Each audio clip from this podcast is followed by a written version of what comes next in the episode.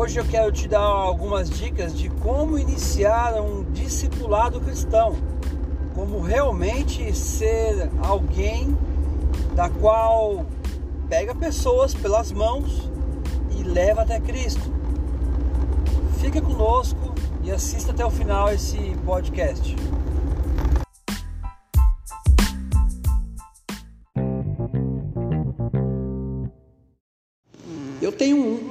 Aviso que vai ser dado, vai ser reforçado semana que vem, mas eu gostaria que os irmãos estivessem já cientes disso. Dia 23, nossas 12 horas de oração. Amém? Olha que bênção. 12 horas de oração aqui para poder estudarmos mais sobre a palavra do Senhor, orarmos juntos, passar um tempo agradável na casa do Senhor. Eu queria fazer esse convite para vocês a estarem conosco. Amém?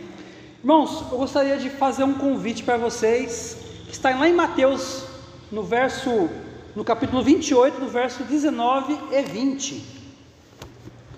Na verdade, isso não é um convite, isso está mais para uma ordenança, que inclui eu e vocês nessa ordenança. Mateus 28, verso 19 e 20.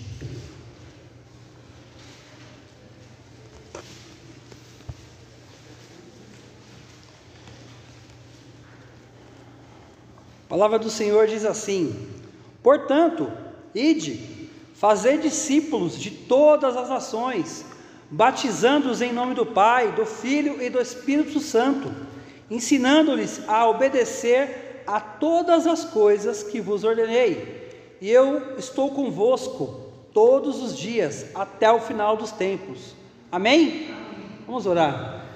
Ó Senhor, te agradecemos, ó Pai porque o Senhor é bom, o Senhor é misericordioso, a Sua graça nos alcançou.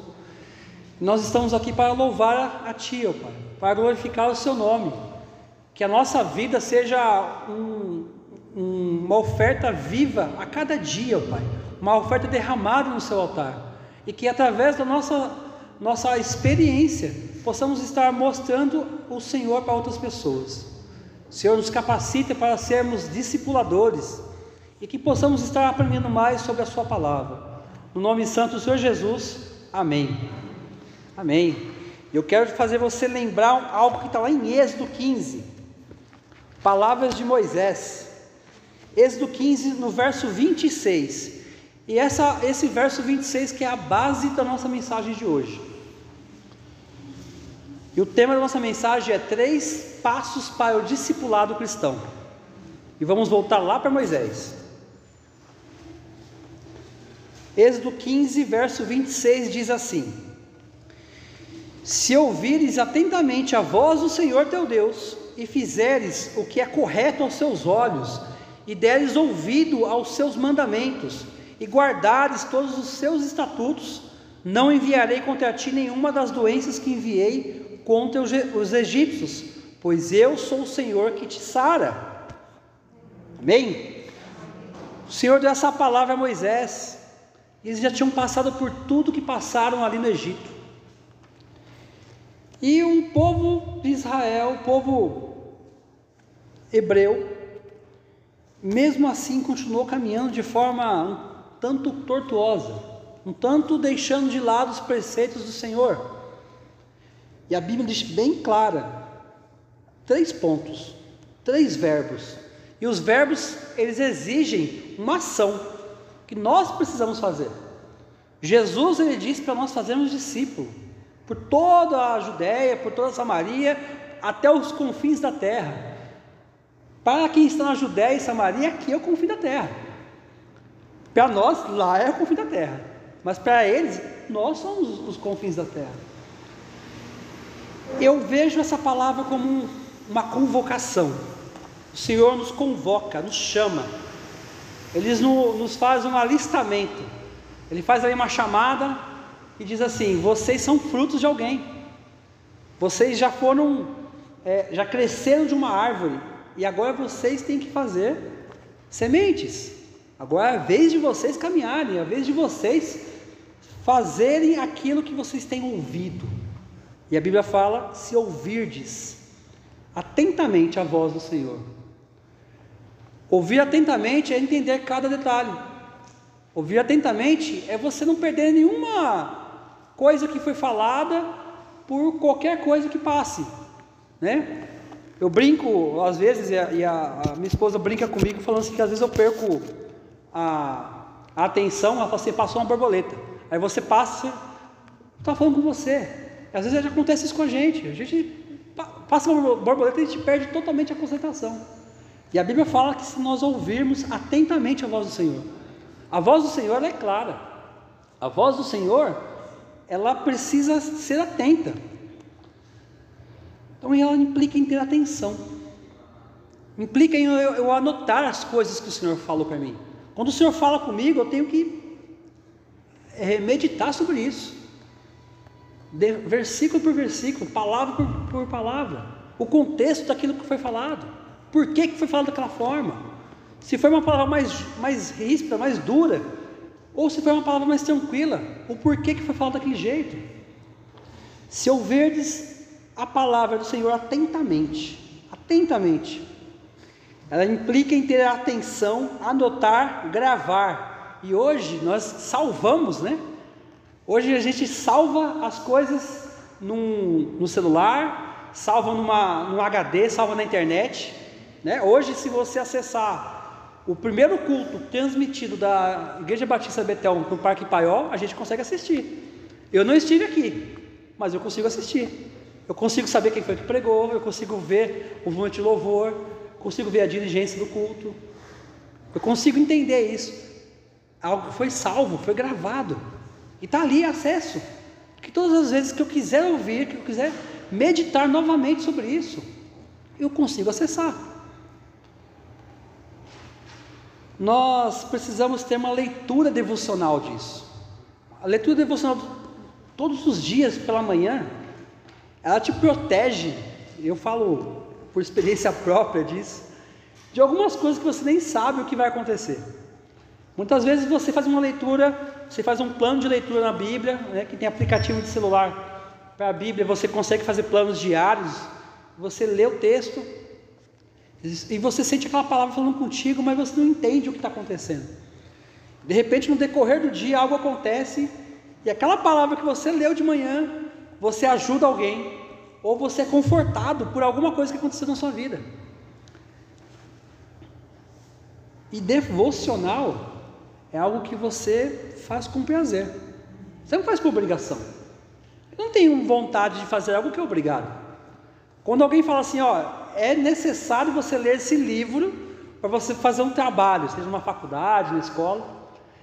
Já bloqueia, né? Você bloqueia de ler aquilo lá. Fala assim, ó, não, não quero fazer.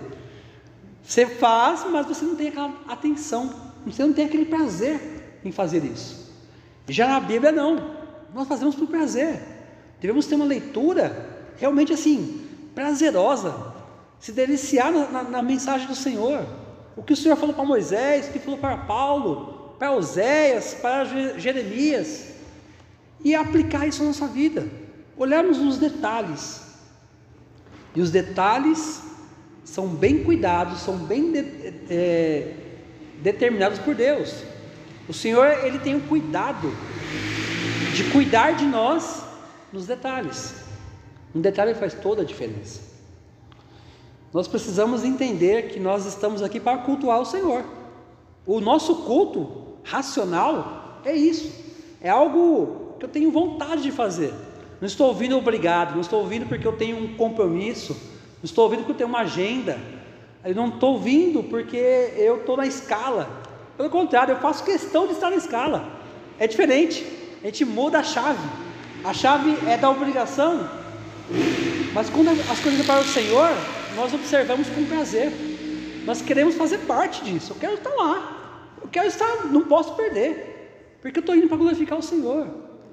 Vai ter dificuldades? Muitas. A vida do cristão que não tem dificuldades é porque o, o cristão não está caminhando da forma correta. Vocês podem ter certeza.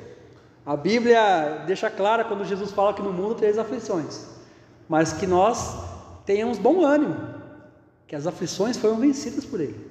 Ele venceu o mundo e nós também venceremos.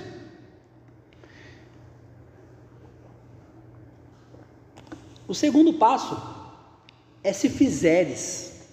Se fizeres o que é correto aos seus olhos e deres ouvidos aos seus mandamentos. Irmãos, quando o Senhor fala que se nós fizermos, se nós caminharmos, nós andarmos, nós fizermos como a vontade dele seja manifestada, implica em atitude, uma ação. Todo verbo eles gera uma ação. Então, primeiro é se a gente ouviu. Alguém falou para a gente, alguém falou da palavra do Senhor, alguém foi a pessoa que te trouxe para a igreja, alguém que conviveu com você lado a lado, falou: Ó, o Senhor tem algo especial na sua vida. O Espírito Santo tocou no seu coração e você que falou: Eu quero ouvir mais sobre isso. E você está aqui hoje, está acompanhando a gente pela internet. Só que isso não, é, não para aí, não para só em ouvir. Porque se eu ouço algo e eu não aplico, não serve de nada.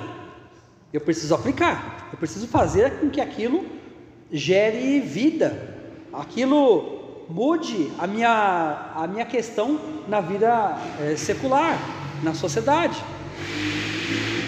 Nós sabemos que muitas pessoas, desde que o mundo é mundo, que tem coisas erradas e certas. Algumas pessoas elas preferem aplicar as coisas erradas na vida. Nós sabemos o, o quanto tem acontecido na sociedade aí fora. E nós, como cristãos, o que, que nós temos que observar? Isso realmente é bom para mim? Isso realmente eu ouvi algo que isso que eu aprendi dessa forma e não era para eu caminhar dessa forma, e eu estou caminhando dessa forma, então eu preciso mudar a minha perspectiva, preciso mudar a minha atitude. Não adianta só eu falar que é necessário mudar, eu falar eu preciso mudar, e eu não faço nada por isso. Se eu não faço nada por isso, tem alguma coisa errada. Eu não estou ouvindo da forma correta. Não estou captando a mensagem de forma clara. Se fizerdes, ele requer uma atitude, uma execução, uma ação. E qual ação? A vontade de Deus. Fazer a vontade de Deus muitas vezes é dizer não para a minha vontade. Eu acredito até que seja, na maioria das vezes, em torno de 90% de dizer não para mim. Que às vezes aos nossos olhos as coisas são claras, ah, eu estou enxergando isso e vai ser muito bom para mim. Mas é isso que você está enxergando, que você deseja, realmente é a vontade do Senhor? Nós, como cristãos, devemos ser sensíveis, devemos ter noção daquilo que o Senhor tem falado conosco. E muitas vezes nós ouvimos coisas que a gente precisa analisar sobre o que foi falado e se aquilo realmente é do Senhor. Paulo, ele fala que os bereanos quando ele foi pregar lá, eles contestavam as escrituras de acordo com a pregação de Paulo. E eu espero que aqui nessa igreja aconteça isso também. Que os irmãos contestem a minha pregação, a minha mensagem com a palavra do Senhor. Porque não faz sentido. Eu quero que essa igreja cresça em qualidade. Como foi falado hoje cedo pelo irmão Roberto na, na IBD. Que um cristão, ele tem que fazer discípulos, mas como ele vai fazer discípulo? Ele precisa ser um homem ou uma mulher capacitada, pessoas tementes ao Senhor, pessoas que sabem qual é a sua missão aqui na terra e o que deve, devem fazer para poder propagar o Evangelho. Principalmente, o maior ato que nós precisamos propagar o Evangelho é realmente vivê-lo e vivê-lo na sua total integridade. Fazer a vontade do Senhor e aplicar na sua vida devocional. Nós lemos devocionalmente. Olha a primeira, primeira dica, primeiro passo. Lemos devoção, devocionalmente a palavra do Senhor. Poxa, mas e aqui o Senhor falou isso, e o que, que eu tenho que aplicar na minha vida hoje? O que, que esse, esse texto falou comigo? Com o que, que eu preciso modificar? E você tratar, você trabalhar em cima disso para que você mude. Porque senão não faz sentido você ouvir e você não aplicar. E você aplicando na sua vida, acontece o que nós vimos aqui com a irmã Selma. Testemunho. A sua vida começa a testemunhar sobre isso, os feitos do Senhor. Quantas vezes nós podemos e temos oportunidade de falar do Senhor, nós não temos como falar, porque às vezes nos falta palavra, às vezes nós não entendemos o que o Senhor quer que nós falamos para as pessoas. Mas eu tenho certeza que a principal coisa que o Senhor quer que nós falamos para as pessoas é a nossa atitude, nosso dia a dia, algo que condiz com a nossa fé.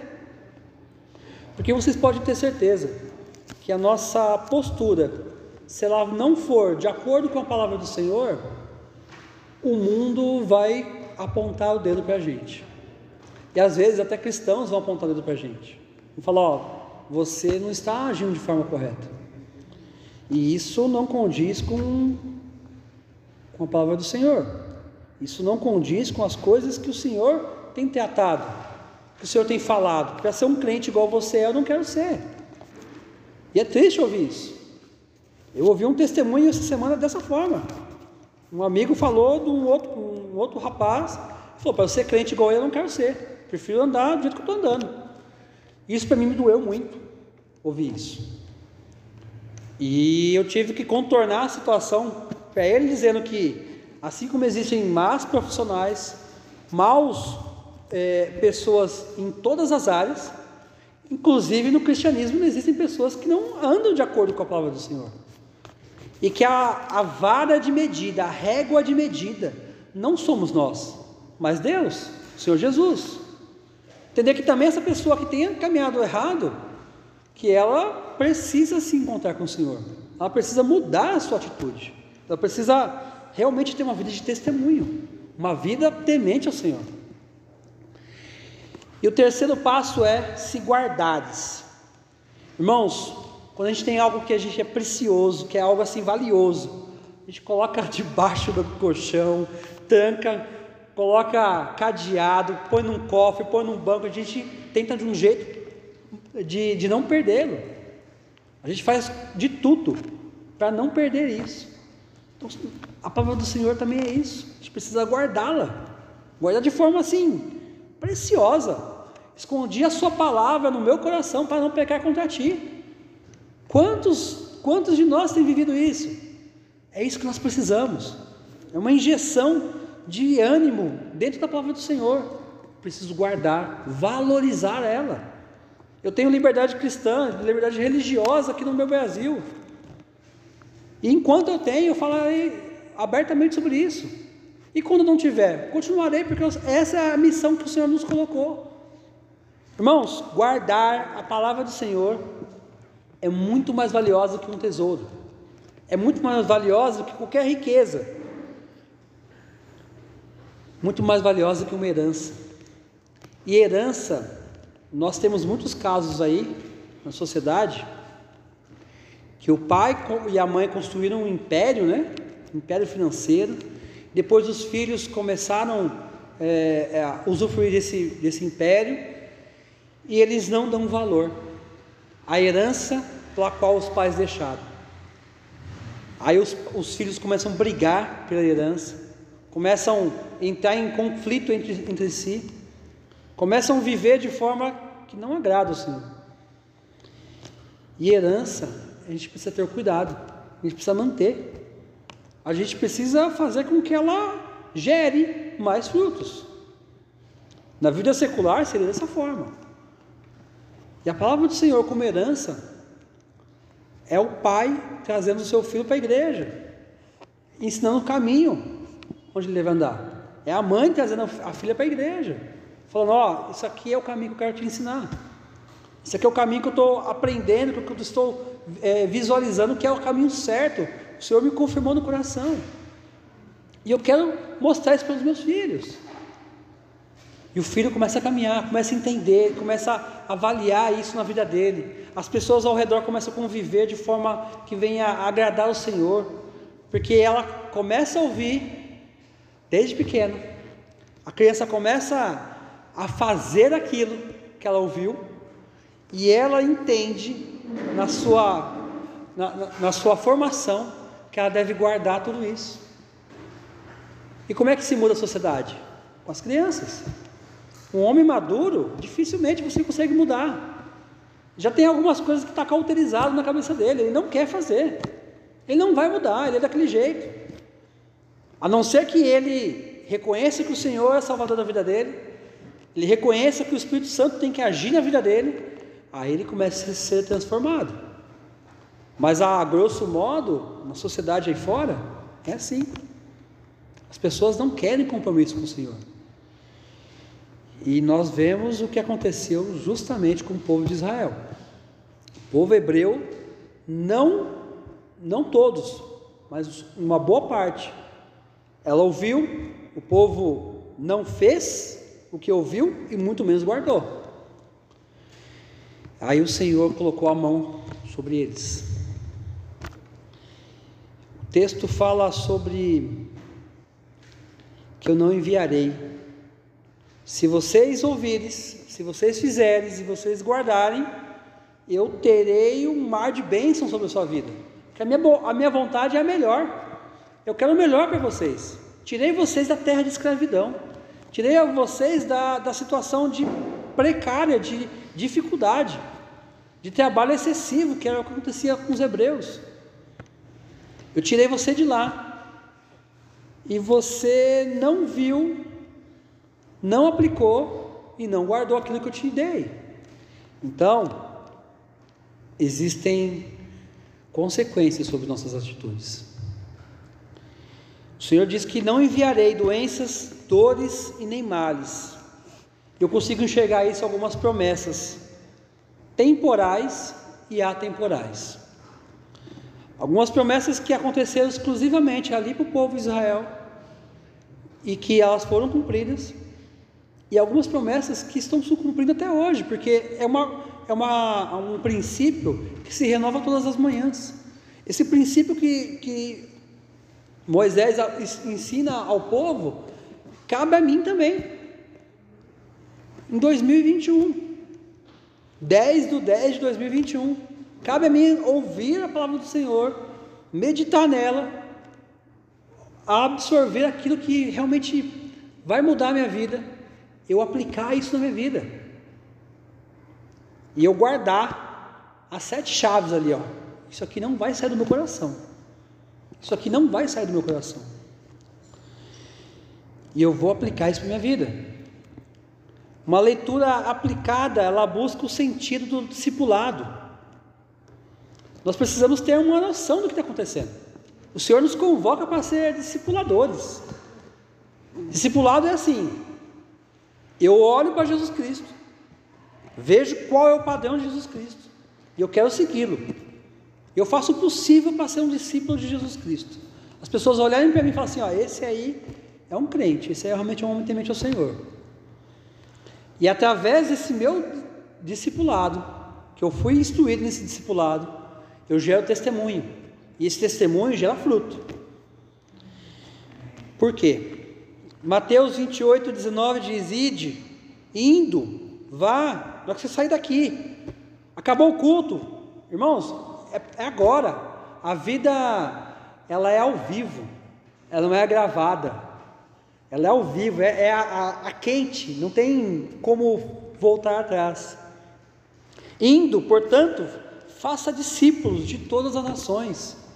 Todas as nações quer dizer pessoas das quais muitas vezes você não conhece, pessoas das quais você não convive. Às vezes você vai encontrar alguém no ônibus, no trem, num serviço, vai atender alguém que você nunca viu. E você vai dar uma palavra de, de ajuda, uma palavra de, de ânimo para essa pessoa. Você vai dar uma palavra da qual que vai mudar a vida dela. E como é que eu vou fazer isso? Bebendo na fonte do Senhor. Bebendo, me saciando. E para que que eu preciso fazer isso? Porque nós entendemos que nós temos que fazer isso, mas para quê? Faz sentido para os irmãos isso? Ele, a, a, pergunta era: para que, que eu preciso fa é, fazer um discipulado? Para o crescimento, para o fortalecimento e a propagação do Evangelho. A igreja ela cresce em qualidade, ela não cresce em quantidade. Quantidade, muitas vezes, ela cresce deformada. Ela precisa crescer em qualidade, em pessoas tementes ao Senhor, homens e mulheres maduros na palavra do Senhor, homens e mulheres das quais vê a adversidade, ele analisa, ele olha para a dificuldade e fala assim: me dá dois minutos que eu vou orar por isso. Não sei a resposta. Mas eu sei onde vou buscar. Eu sei quem tem as respostas. As perguntas eu estou cheia. Eu, eu sei de muitas perguntas, mas nem todas elas têm respostas.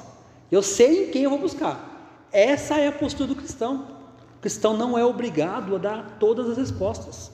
Não é obrigado a dar respostas para todos os assuntos. Mas a pergunta que eu quero trazer para vocês é: eu preciso responder todas as perguntas por mim mesmo? Ou eu preciso buscar no Senhor e falar: Ó, Senhor, essa resposta está de acordo? Eu preciso analisar aquilo que eu estou falando, aquilo que eu estou propagando. E eu vou ver isso acontecer no dia a dia e eu vou me amadurecendo cada vez mais. Cada vez mais eu vou crescendo, eu vou me fortalecendo.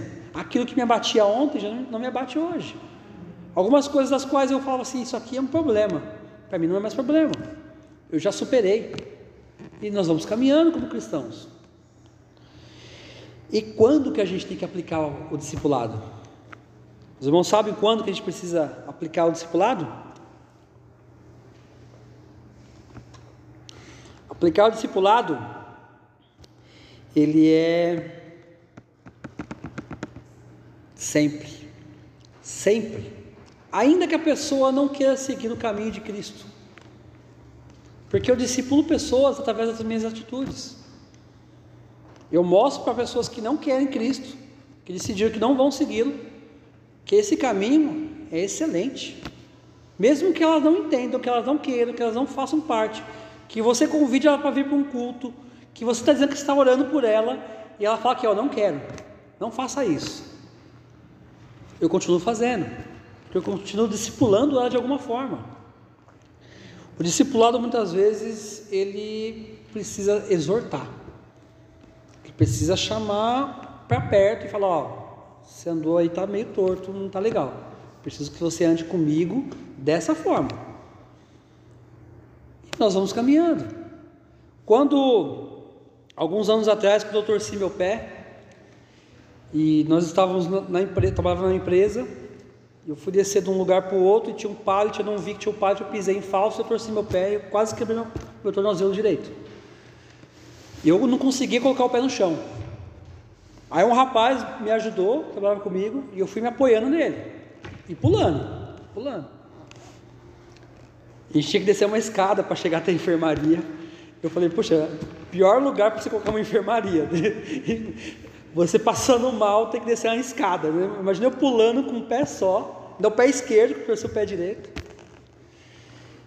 E a pessoa foi, foi ali me apoiando, foi, ó, vem devagar, tal. E foi ensinando. Um homem que tinha mais de 20 anos nas costas, ensinando a caminhar. E é assim que acontece. Às vezes nós estamos caminhando de forma meia torta, com o pé meio torto, né? igual o homenzinho torto. Às vezes a gente está no caminho do Senhor. Mas a gente podia estar tá correndo, podia estar tá, assim, como um maratonista, né? Constante.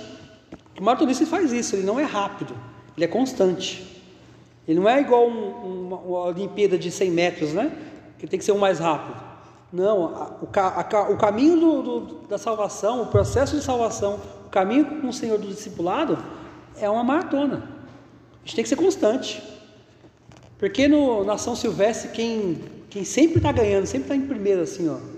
Pelo menos os, os 100, o, o, dos 100 primeiros, os 20 primeiros sempre são corredores africanos, principalmente do Quênia.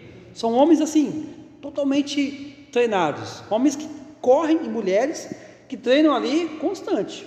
Na subida, eles mantêm a mesma velocidade. Na descida, eles correm um pouquinho mais para poder ultrapassar o outro. Mesma forma a gente. A gente precisa estar sendo constante ali. Como que eu consigo ser constante na vida, na sociedade? Olhando para o Senhor, todos os dias. Eu tenho certeza que esses corredores, eles treinam todos os dias. Não importa se está frio, se está chovendo, se está calor, eles estão lá, treinando. A nossa vida como cristão é da mesma forma. Nós, como tementes ao Senhor, temos que pegar a leitura e pegar mesmo firme, pegar firme e fazer isso valer, fazer algo assim constante na minha vida.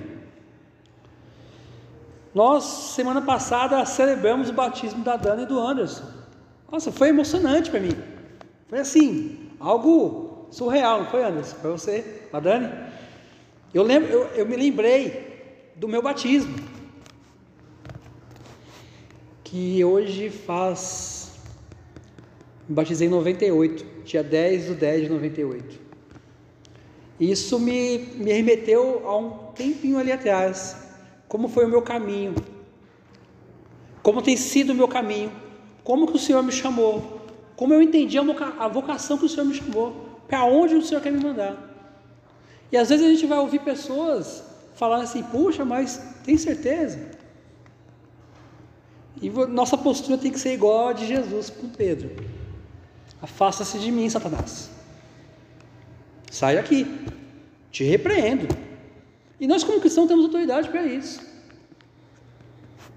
Nós temos a postura como cristãos de exercer essa, essa, essa autoridade, porque o Senhor nos deu essa autoridade. Caminhar como um discipulador é um desafio enorme, irmãos, porque nós temos que seguir alguém que está um caminho perfeito e que nós não podemos perder ele de vista. Temos que andar de acordo com ele está andando. E pessoas ao nosso redor vão começar a observar como eu estou andando e vai fazer com que eu seja responsável muitas vezes pela vida delas.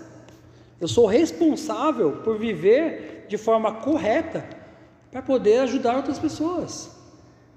Porque senão eu seria culpado de não discipular. E esse discipulador, ele tem que ter a seguinte padrão, Mateus 28, 19.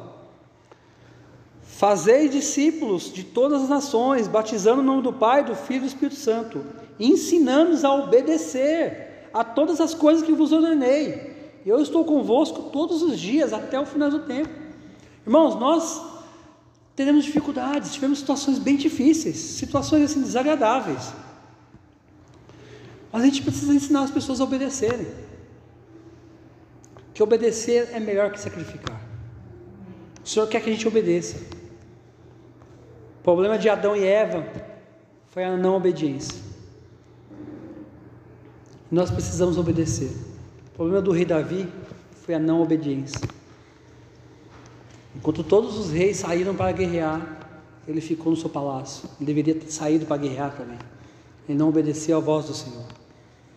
E isso acarretou uma série de consequências.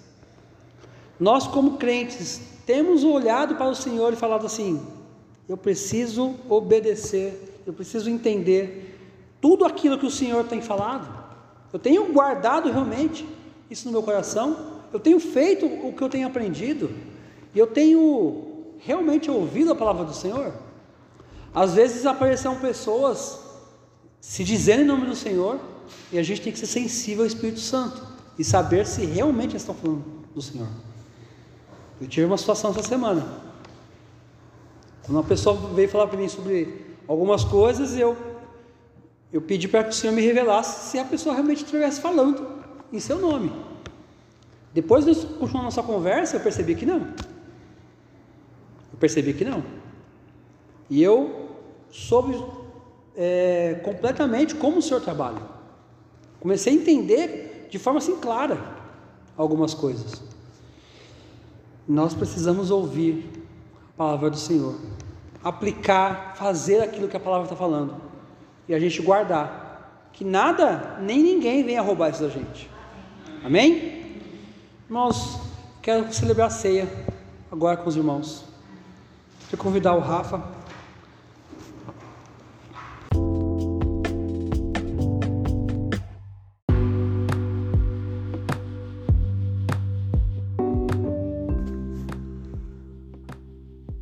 Siga nossas redes sociais no Instagram, arroba um tal João Victor, no Facebook, um tal João Victor. Estamos no Deezer, no Spotify, no YouTube, na Anchor e diversas mídias de podcast. Acesse lá.